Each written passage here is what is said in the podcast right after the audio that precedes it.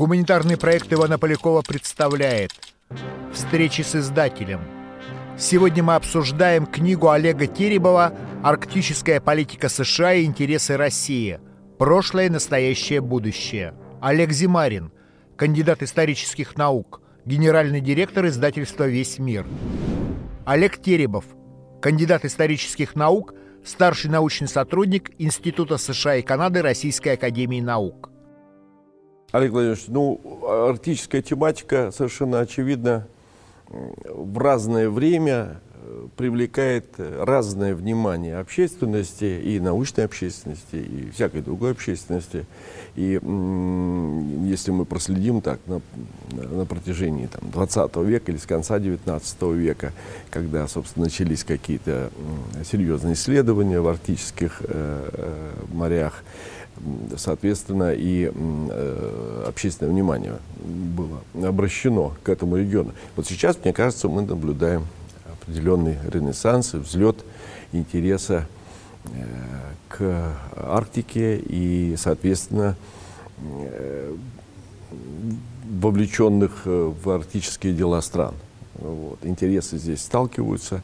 И ваша книга посвящена, прежде всего, арктической политике США – и здесь э, любопытный сюжет сразу возникает, что поскольку вы э, рассматриваете арктическую политику США в контексте интересов нашей страны, что Арктика, вообще арктическая так сказать, тема в США, она во многом возникла благодаря именно России. Ну, начнем с того, что Соединенные Штаты на, ну, в первые там, полвека своего существования – Арктикой интересовались очень мало, потому что, ну, во-первых, доминировали в политике все-таки южные рабовладельцы, и им эти заснеженные окраины, какие-то далекие, были абсолютно не нужны, потому что хлопок там не растет. Вот. И эти люди, конечно, занимались только тем, что продвигали свое Соединенные Штаты, а по большому счету плантационные рабовладения, продвигали на запад, к Тихому океану. И первые большие экспедиции американского флота, они состояли, состоялись на юг Тихий океан и в конце концов дошли до Антарктиды. Больше того, иногда встречается утверждение, что американцы открыли Антарктиду, американские моряки. Ну, что, как мы знаем, все-таки не так. Но наш приоритет здесь наш... задокументирован, мы не отдадим его никогда, абсолютно, конечно. Да.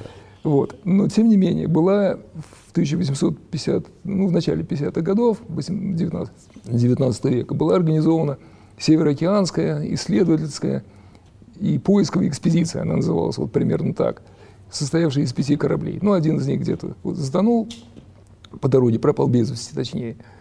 Но один из них, ну, под таким потом печально известным названием Винсенис, он вышел в Берингово море, прошел Берингов пролив и оказался в Арктике. Вот. И искали американцы там остров Врангеля существование которого, ну так, гипотетически. Вот того острова, остров, который мы сейчас называем островом Врангеля. Остров, который мы называем островом Врангеля, который сначала условно назвали землей Келлета по имени английского командира, который будто бы его первым увидел. Он на него не высаживался.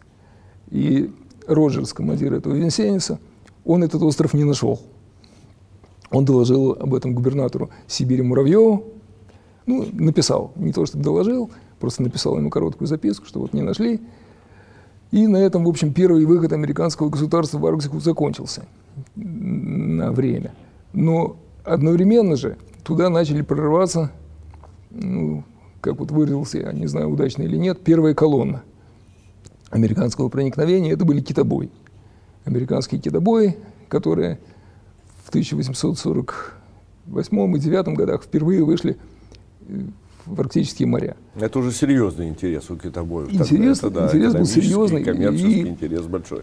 Отрасль, в основном они базировались в Массачусетсе, в Новой Англии, ну, в Массачусетсе именно. И это была мощная отрасль экономики, то есть в ней были задействованы десятки судов и тысячи людей, ну и зависящие от них экономика, ну, наверное, нескольких штатов, во многом зависящая, точнее говоря. Ну, начиналась промышленная революция, разворачивалась но тем не менее это было важно. И китов били нещадно эти китобои. То есть вот существуют разные подсчеты, но, наверное, сотни кораблей вот там за годы ближайшие после этого, после этих открытий, били горбатого кита. Ну и выбили его почти всего. Так что, в общем, американский флаг и американский корабль появился в Арктике вот где-то на рубеже, на середине 19 века. Но государство в этом участвовало мало. И вот как таковой арктической политики, видимо, тогда еще не было. Потому что, ну, специфика американского общества того времени, знаете, вот ранний капитализм, где государство и частное, частный бизнес, они не были так переплетены, как это было в, Позднее, более да, поздние тем более времена. в Америке, да. Тем Они более скорее устанавливали правила общие, по которым действовала частная инициатива. В этом случае это было написано на их знаменах. Зачастую частная инициатива абсолютно не интересовалась мнением своего государства, поскольку государства репрессивных рычагов и административных, в общем, было мало. Но все-таки китобои не сделали Америку арктической державой. Китобои ее не а сделали. Они ее паразитировали совсем, на Арктике. Это уже история русской я, Аляски. Я бы сказал, да. И ну, думаю, что они во многом пробудили интерес вот более таких, ну, если можно назвать, экспансионистов передовыми, вот типа Сьюарда, государственного секретаря при Линкольне, который начал всерьез раздумывать о покупке вот этой территории. Там были, была конвенция о разграничении владений, две конвенции, российско британская и российско-американская. Но российско-британская это то, что мы сейчас говорим о Канаде, да, да условно то, что мы говорим. говорим о Канаде. Да, то, которые более-менее вот, отграничили то, что мы сейчас называем Аляской. Там потом были долгие споры о границах, но уже без участия России. И Сьорд и его единомышленники начали задумываться над тем, что почему такой большой кусок земли пропадает с их точки зрения безо всякой выгоды для США. В чем была выгода, они не знали. То есть русские, ну, русско-американская компания, российско-американская компания, она, ее служащие знали, что там есть нефть, есть золото, но главным товаром вот, на 100% была пушнина. Ну, прежде всего, калан. Очень дорогой, очень качественный, очень дорогой мех. Но это был, в общем, единственный ресурс, и в конце концов компания начала разоряться. И существуют разные конспирологические теории, почему пришлось эти владения продавать. Ну, все уперлось в нереспектабельность. Были проекты переселения туда крестьян, ну вот как-то в условиях даже после крепостнической России все это еще не, не могло получиться. И поэтому очень пришлось продавать. 28 мая 1865 года Александр II утверждает контракт по созданию российско-американского телеграфа между Российским телеграфным управлением и компанией Western Union Telegraph Company. Это был первый в истории Арктики международный экономический проект в современном понимании этого термина. Планировалось проложить телеграфный кабель по территории США, Канадской и Британской Колумбии, Русской Америки, затем по дну Берингового пролива на российский берег, чтобы обеспечить телеграфную связь США с Россией и Европой. Но в 1867 году российско-американский проект был закрыт. Аляска – это огромная часть американской территории, то это довольно значительный кусок земли. И Сьюарт, он мечтал, собственно, не о том, чтобы купить просто Аляску, которая тогда еще Аляской даже и не называлась. Вообще были планы Канаду аннексировать или целиком, или, по крайней мере, ее западную половину. Э, были утверждения, что Сьюарт Гренландию собирается купить, как потом, если помните, сделал это нынешний президент США пытался, вернее, пытался сделать, сделать вернее, тем... заявил. Да, даже да, не пытался. возникла недавно. Заявил о намерении, да. И, но вот из опубликованных документов Сьюарда это не явствует. По моему ощущению, он Аляску купил и забыл. И Аляска была в буквальном смысле медвежьим углом, потому что, наверное, там медведей какое-то время было больше, чем людей, по крайней мере, больше, чем белых, это точно. И свое население состояло там из трех этносов, которых, ну вот мы сейчас принято называть инуитами, индейцев, ну тлинкитов в основном, и алиутов. Ну или он, Онгак, по-моему, называется, у них само название такое. Ну и тогда, Но... собственно, и русская, русская Аляска-то, она ведь так или иначе то хозяйственное освоение, которое предпринималось, оно шло по южному, по ю... или, точнее, северной оконечности Атланти... Э, Тихого океана, соответственно, южная оконечность полуострова. И Алютские острова. Алютские острова. И Ситка, да, вот, да. она находится значительно южнее, чем вот основная Это масса. не Арктика, да. Это далеко не Арктика. Но выход в Арктику появился. То есть вот появилась самая северная точка Соединенных Штатов, мыс Барроу, там 70 с чем-то градус северной широты. И появились вот море Бафорта и Чукотское море, вот все рядом. И полная возможность распоряжаться этими водами, ну, так как хочется. Долгое время считалось, что там может быть какая-то земля к северу, между Аляской и полюсом. И считалось, вообще надо сказать, что американские полярные исследования, ну, обычно вот в американской традиции исторической, они остались как дело таких энтузиастов, полубезумцев, ну вот вроде Пири, который, там, по-моему, это была его восьмая или девятая экспедиция, когда он утверждал, что достиг полюса. Хотя, в общем, очень большие сомнения есть, что он там был. Как и его конкурент Кук. Ну, Кука вообще принято считать таким, ну, мошенником, вот что ли, если можно так сказать. Пири вызвал больше доверия у современников, то есть современники признали его открывателем полюса. Но задача была вовсе не в спортивном интересе. Не в том, что вот американец поставит американский флаг, где-то там в снежный бархан его воткнет, и все. Расчет был на что? На то, что между побережьем, ну, скорее уже между побережьем Канады и полюса, и между Аляской, есть или какие-то крупные острова, или то, что принято было называть мини-континент. Ну, некая такая большая масса ну, в районе полюса, в районе Северного полюса. Существовала и обратная теория, что льды, которые опоясывают континент, они заканчиваются. И там вот есть так называемое открытое полярное море. Да. И логика этого моря, вот идея, вернее, она опять-таки приводила к тому, что если море, в нем вполне могут быть острова. Если есть острова, то флаг вы будете э, устанавливать не на снежном бархане, а на куске земли, который можно использовать ну, хотя бы для того, чтобы он у вас был, вот, и учитывался у вас на карте как американское владение.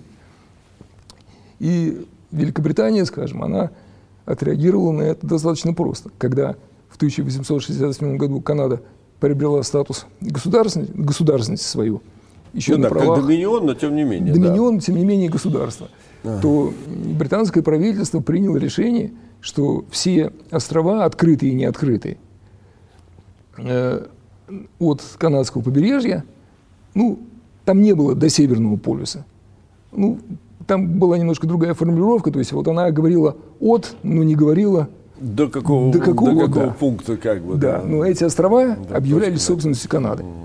Ну, насколько с этим примирились американцы, там можно спорить, но вот выходы американцев в основном не работали, американские исследователи э, в Арктике не работали с выходом как правило, через Берингов пролив. Всегда шли между Гренландией и канадским арктическим архипелагом. Северо-западным проходом. Северо-западным проходом, но в направлении не с востока на запад, а Она в обратном, с, да. на север. В меридиональном направлении, на да. север. Проще сказать, да.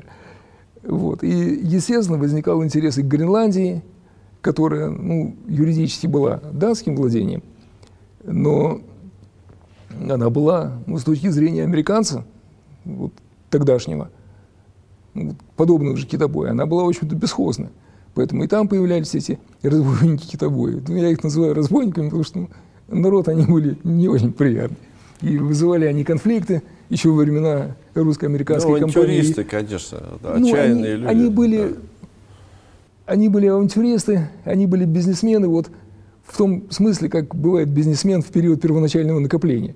То есть человек, который способен и на разбой, и на мошенничество, и на грабеж, и на все, мы что Моби угодно. Дика помним, да, да. историю ну, и ну, характеры этих людей. Это, я думаю, там показаны еще слишком добрые они. На самом деле, э, люди, которые занимались не только боем китов, зачастую не столько, не, только, не столько боем китов, сколько миновой торговлей, а чем еще меняться с туземцем? Можно ему оружие, но это опасно. А можно огненную воду. То есть вот питье одеколона, скажем, дешевенького – самого. Но это была обмен вот такого одеколона туземцам. Это была вполне нормальная практика среди китобоев. Причем спаивали и население Аляски, я думаю, и на Гренландии тоже, и на Чукотку попадало в достаточном количестве. Вот есть. До, до сих пор попадает. Но так или иначе американцы стали арктической державой. Американцы... Сколько сейчас арктических держав? Ну, арктическими державами, если считать формально, что Ну, члены Арктического Арктическая совета. хорошо. – это член Арктического совета. Ну, таковых мы 8 сейчас считаем. Российская Федерация, США, э, Норвегия, соседка наша, Канада, естественно, Дания, потому что им Гренландия по-прежнему принадлежит, Швеция, Финляндия и Исландия. Миссия Совета в чем заключается главное? Одним из приоритетов, во-первых, является участие в коллективных усилиях по управлению Арктикой, в том числе вот в Арктическом совете. Необходимость этого не оспаривается никем. Ну, я не слышал, чтобы вот какие-то серьезные люди на официальном уровне оспаривали или тем более предлагали выйти из Арктического совета. Разумеется, этого не будет. Организация не связывает никого, в общем-то, со, своими требованиями, но при этом она дает возможность выступить как в роли участника вот такого вот Ну, это Верховного Арктического инструмент, в совета. конце концов. Да. Вот у американцев, если мы говорим о арктической политике, вот э, какие, э, в, в чем э, главный смысл для Америки э, иметь некую арктическую политику Ну, свою? Я исхожу всегда из понимания того, Насколько велики интересы там? если судить вот по, скажем так, риторике, то Арктика это Арктика для Соединенных Штатов чрезвычайно важна. Реально Соединенные Штаты, они не то что бездействуют в Арктике, но вот у них нет такой, я не вижу пока за ними, у них множество документов, которые называются арктическими стратегиями у разных ведомств, у береговой охраны, в том числе и у Министерства обороны. Все это есть, но я не вижу какой-то общей государственной стратегии. То есть вот для Соединенных Штатов вообще мое мнение, что США рассматривают Арктику, вернее, надо рассматривать и понимать арктическую политику США как составную часть их политики в отношении Мирового океана. Для Соединенных Штатов проблема вот каких-то арктических земель, она не стоит. То есть терять им нечего. Вот у них арктическая земля – это известная нам Аляска, и, собственно говоря, это неотъемлемая часть американской территории. В Арктике вообще нет территориальных споров, если не считать одного такого полуанекдотического спора между Данией и Канадой по поводу острова Ганс. Ну, это вся мы об можем этом, да. оставить, Об этом, да, об оставить этом им разбираться, сейчас, да, пусть да. они разбираются. Ну, Территориальных раз- споров нет. Территориальных Вопрос споров свободы морепле- мореплавания и экономической деятельности, вероятно. Вопрос свободы мореплавания для американцев, он сомнению не подлежит, скажем так. То есть вот было несколько инцидентов в советские времена, когда американские ледоколы э, пробовали пройти Северным морским путем и даже пройти вот в проливе Вилькинского между двумя островами Северной Земли. И Советский Союз им этого не разрешил. Американцы на конфликт не пошли, но тем не менее выразили свое несогласие. Дело в том, что политика США в отношении Мирового океана, ну, во-первых, вот ее краеугольный принцип, один из них, это свобода э, международных проливов, доступность международных проливов для судоходства всех стран. То есть они считают, что международный пролив не может являться собственностью какого-либо государства. Вот поэтому несогласие американцев, и это потенциальный источник, если не конфликта, то напряженности какой-то в отношениях и с Россией, и с Канадой.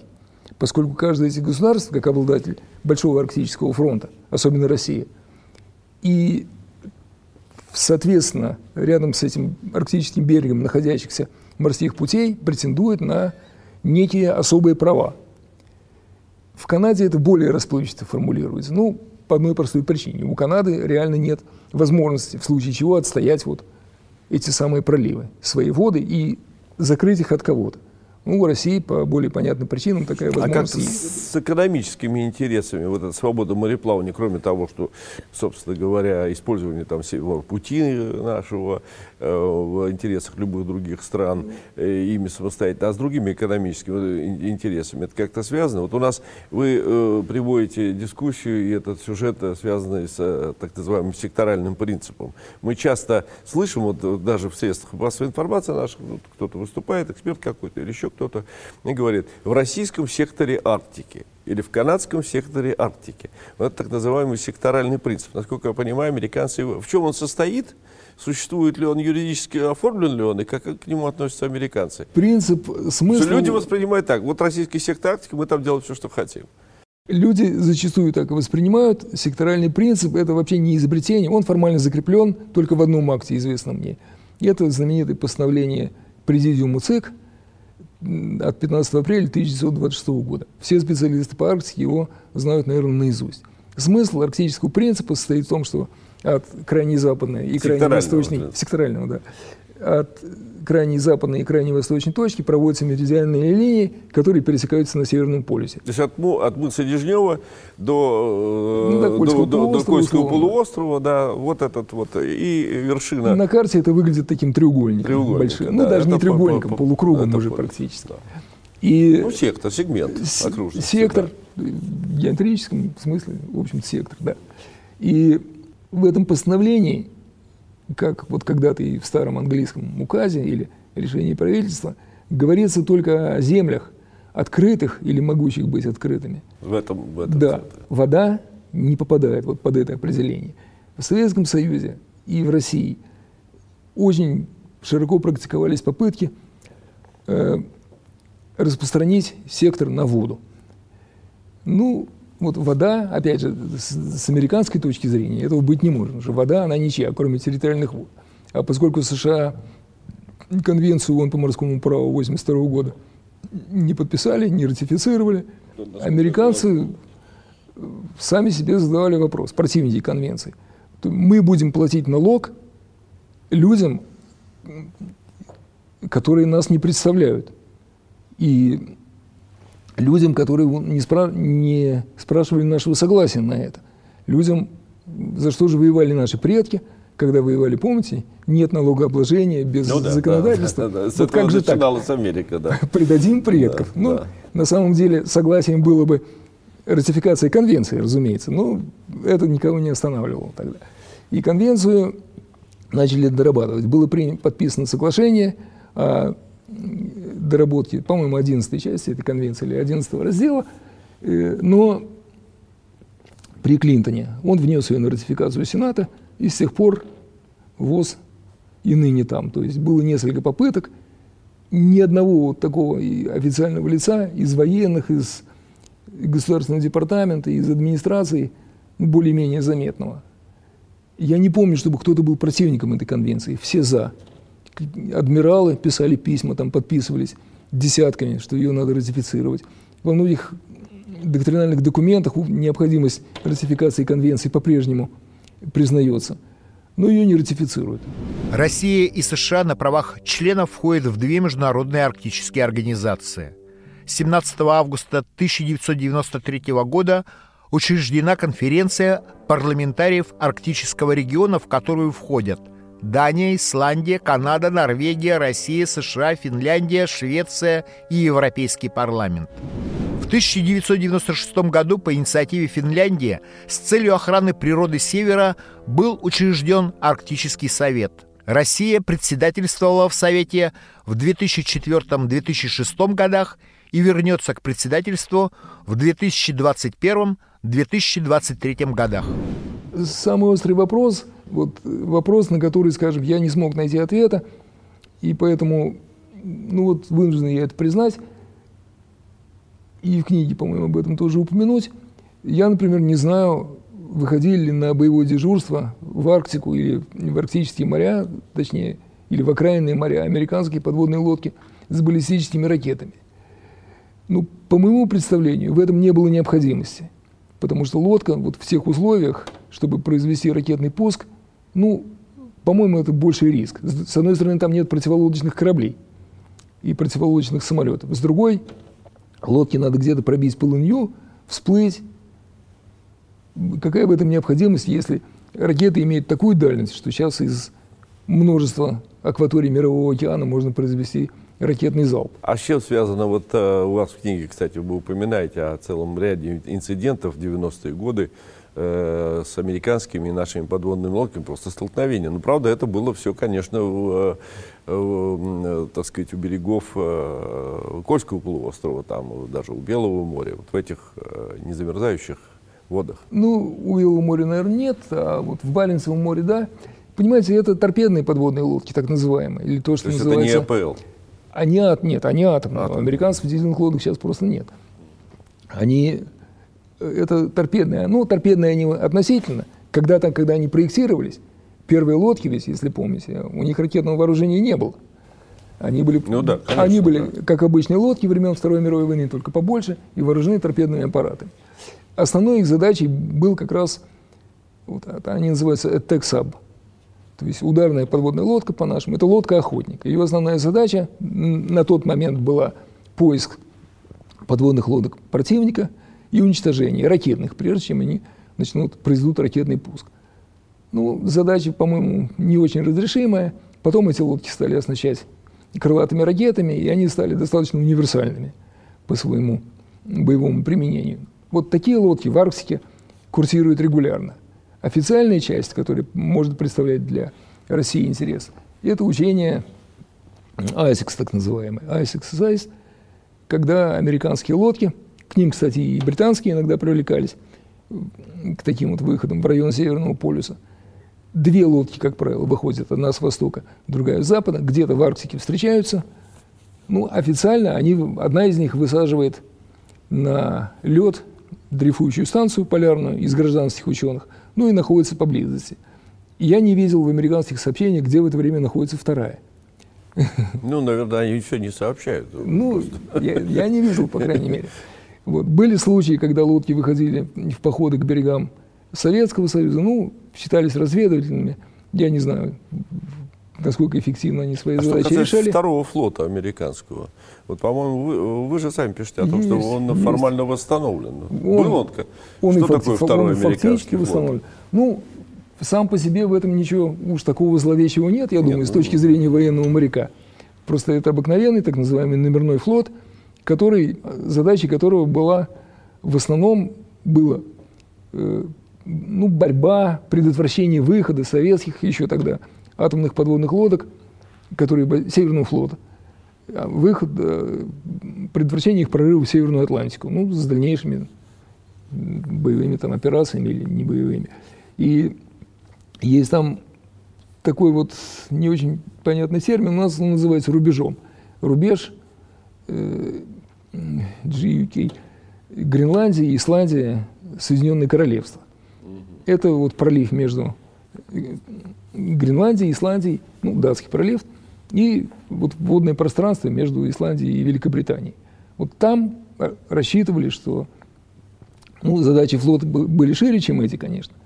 Вот, он и к наступательным действиям готовился. Но вот рассчитывали, что вот в этих относительных узостях, там они очень относительные, но в этих узостях можно будет перехватывать советские лодки, обнаруживать, по крайней мере, и перехватывать их при необходимости с большими удобствами, чем на просторах Атлантического океана.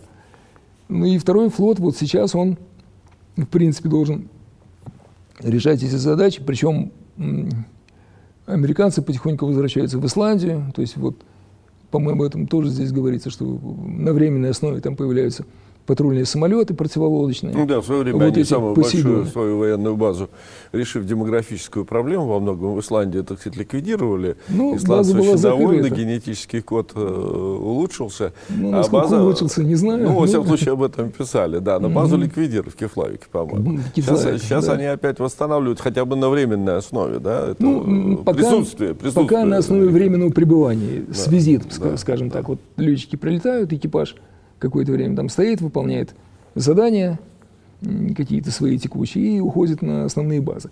Но для того, чтобы все-таки усилить противолодочную оборону, эти же самолеты поставляются Норвегии, ну, в небольшом количестве, но для Норвегии 5 или 6 машин это уже довольно прилично, потому что ну, такая машина большая и не дешевая. Ну, плюс Норвегию перевооружают новыми истребителями F-35. Пока контракт это еще не выполнен, но так они постепенно, то ли по 3, то ли по 6 в год, они так передают им, сдают эти самолеты. И такие же вот Посейдоны, Пи-8 они называются официально, они поставляются в Великобританию. Базируются, базироваться они будут в Шотландии, когда они все полностью получены. Ну вот они предназначены для перекрытия того же самого рубежа. То есть военно-стратегические интересы США в Арктике, они, конечно, решаются не только национальными средствами, а, прежде, а в том числе и с использованием счет, ресурсов, НАТО. ресурсов НАТО. Да, да, вот, да. И в этом смысле, конечно, может быть, самим американцам не надо что-то на Аляске строить, да, если у них выходы в Арктику есть из других э, Ну, на Аляске регионов. проблема Аляски в том, что, ну, во-первых, море замерзает севернее Аляски, то есть вот Беринговое море, оно по большей части, насколько знаю, не замерзает. Но а это и не часть Арктики. А вот арктические моря, для того, чтобы выйти туда. Ну, военный корабль, какой бы он грозный не был, и как бы он хорошо не был вооружен, если это не подводная лодка, он действовать там не в состоянии. То есть вот даже сторожевики береговой охраны, у них ледокольных, у них были в свое время и ледоколы были, вот часть, часть была вооруженных ледоколов в береговой охране состояла. Были и сторожевые корабли ледокольного типа, ледокольного класса. Э, ну, они вряд ли могли считаться, может, вряд ли можно было рассчитывать на них, что они в льдах смогут действовать уверенно. Конечно, были не ледоколы, но сейчас нет даже этого. То есть вот на период замерзания моря эти сторожевые корабли надо отвозить. А на Аляске нет глубоководного порта, куда, вот, где можно было бы базироваться. Ну, найти можно. Я вот помню, видел фотографии, как, скажем, американский эсминец, а это корабль, как вы понимаете, довольно крупный. Сейчас, ну, не Арлиберг, наверное, был. Арлиберг, это, по-моему, фрегаты. Ну, в общем, стоит эсминец Нет, у, у пирса. Это, это эсминец. Эсминец. Да. Угу. Вот. И, и они приходить могут, вот постоянно базироваться там, видимо, нет, потому что кораблю для того, чтобы базироваться, не просто нужен рейд глубокий или там причал какой-то с порядочной глубиной. Склады нужны. Ну, инфраструктура. Инфраструктура. Конечно, вот да. этого всего нет. И тема глубоководного порта, она обсуждается очень давно. И пока я не видел, чтобы по этому поводу было принято какое-то решение. Что еще вызывает у американцев опасения в связи вот с этим Аляскинским театром? Это, опять же, если вернуться, это Китай. Потому что, вот, если помните, был эпизод, когда на Аляску поехал президент Обама в 2015 году. Приехал он на Аляску, появились трогательные фотографии, как Обама там щенков гладит или там здоровается с какими-то щенятами. Э, но при этом в это же самое время пять китайских кораблей вышли из, прошли в Берингово море, туда, вот, к Берингову проливу, а потом вернулись назад. Причем сначала они прошли между Камчатской и Алиутскими островами, между западным концом, а обратно прошли сквозь Алиутские острова, пользуясь правом мирного прохода. И американцы, Понятно. естественно, ничего сделать не смогли, потому что ну, есть конвенция, в которой они не участвуют, но признают нормы конвенции, соответствующие нормам обычного морского права. Ну, а они считают, что обычное морское, морское право дает право мирного прохода. Ну, вот теперь тема Китая. Вот. Вы говорили, что у них есть ледоколы. У китайцев сейчас то, что у китайцев есть два ледокола, это даже не самая главная интрига. То есть вот ледокол первый был построен на Украине, э, в Херсоне, там был крупный судостроительный, или в Николаеве. В общем, это был грузовой дизель-электроход тоже ледового класса, но его не достроили, китайцы купили его в середине 90-х годов, назвали Сюйлон, ну, все знают, любители Арктики, что это значит снежный дракон. И вот этот самый Сюйлон, я видел разные фотографии, по-моему, они его все-таки перестроили, потому что у него надстройка другая, более современная архитектура, он сейчас стал похож на финские ледоколы современные.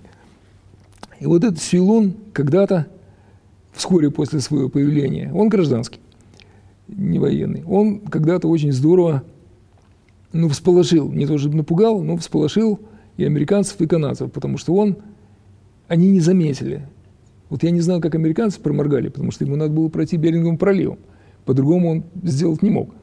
Он прошел Беринговым проливом, повернул на восток, прошел вдоль побережья Аляски и подошел к канадскому берегу на 133 на 133-м меридиане, вот где-то так. То есть ушел далеко за границу Аляски, за аляскинско-канадскую границу. Ну, ничего с ним сделать было нельзя, потому что, опять же, никуда он никакой угрозы не представлял. Да, поэтому пользовался правом свободы мореплавания. Поэтому инцидента, ну, в полном смысле слова, не получилось. А вы говорите, второй еще. И недавно построен второй. Он буквально... А сами построили?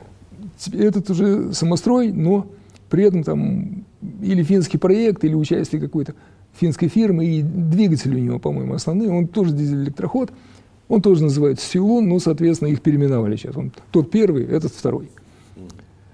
И вот главное, самое интересное, что в китайской арктической практике сейчас, это вот сообщение о том, что с 18 или с 19 года там или проект готов, или контракт выдан, или тех заданий, по крайней мере, поставлены на постройку, на постройку атомного ледокола.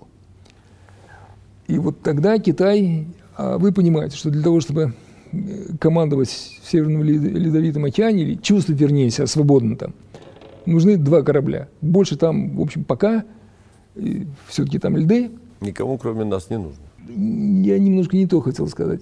Пока только два корабля способны действовать в Арктике относительно свободно. Ну, атомная подводная лодка почти да, свободна. Вы в виду тип корабля? Тип корабля, да. да. Ну, угу. класс точнее даже. Класс. И, и атомный ледокол. Потому что дизель-электрические ледоколы все-таки не со всеми льдами справляются. Они мощные машины, конечно, но для того, чтобы вот спокойно ходить по Арктике, туда, куда вы хотите, и тогда, когда вы хотите, все-таки вы должны иметь атомный ледокол. Вот Китай может получить такую возможность, если они строят. Китай в состоянии это сделать. Ну, китайская промышленность, как вы понимаете, высокого очень уровня достигла.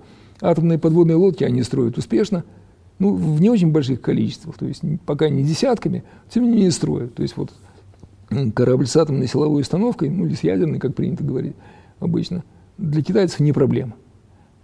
Вот будет у них такой ледокол или нет. И Китай проявляет интересы к Антарктиде, и возможно, что он предназначен, если будет, и для антарктических исследований тоже, но тем не менее, если будет, это резко повысит возможности Китая и его арктическую мобильность, вот, если можно так выразиться. Пока китайские, ну, ну вот Сюйлун первый, он когда-то прошел по северо-западному проходу, ну вот по его, по восточной части, то есть вот от Гренландии туда, в сторону канадского берега. Он проходил, официально это была научная миссия, и в канадских газетах писали даже, что на борту были канадские ученые – то есть вот, продемонстрировали неагрессивность, что это не какой-то ну, пока там это носит такой, злокозненный ход. В общем, да, абсолютно Но, мирный характер. Да, мирный характер. Да. Но если возвращаться вот э, все-таки к американской э, арктической политике и интересам России, вот есть что-то в американской арктической политике, э, что противоречит нашим интересам? Надо сказать, что в Америке шумихи довольно много по поводу российской активности в Арктике. Ну вот говорят, знаете, мне пытался даже термин несколько раз. Причем, ну, сознательные люди говорили, явно знаю, что говорят. Российская агрессия в Арктике. Ну, против кого, правда, вот не объясняли. Но дело в том, что пока вот я не вижу плохо то, что общих интересов в Арктике не так много. Но вот есть изучение Арктики. Это в одиночку ни одно государство с этим не справится. Ни США, у которых мощный научно-исследовательский потенциал, ни Россия, у которой, ну вот он потенциал есть, но он такой сетевой, скорее, исторически сложившийся. И огромная масса специалистов, которые в этом разбираются. В одиночку не справится никто с изучением Арктики, с мониторингом экологическим.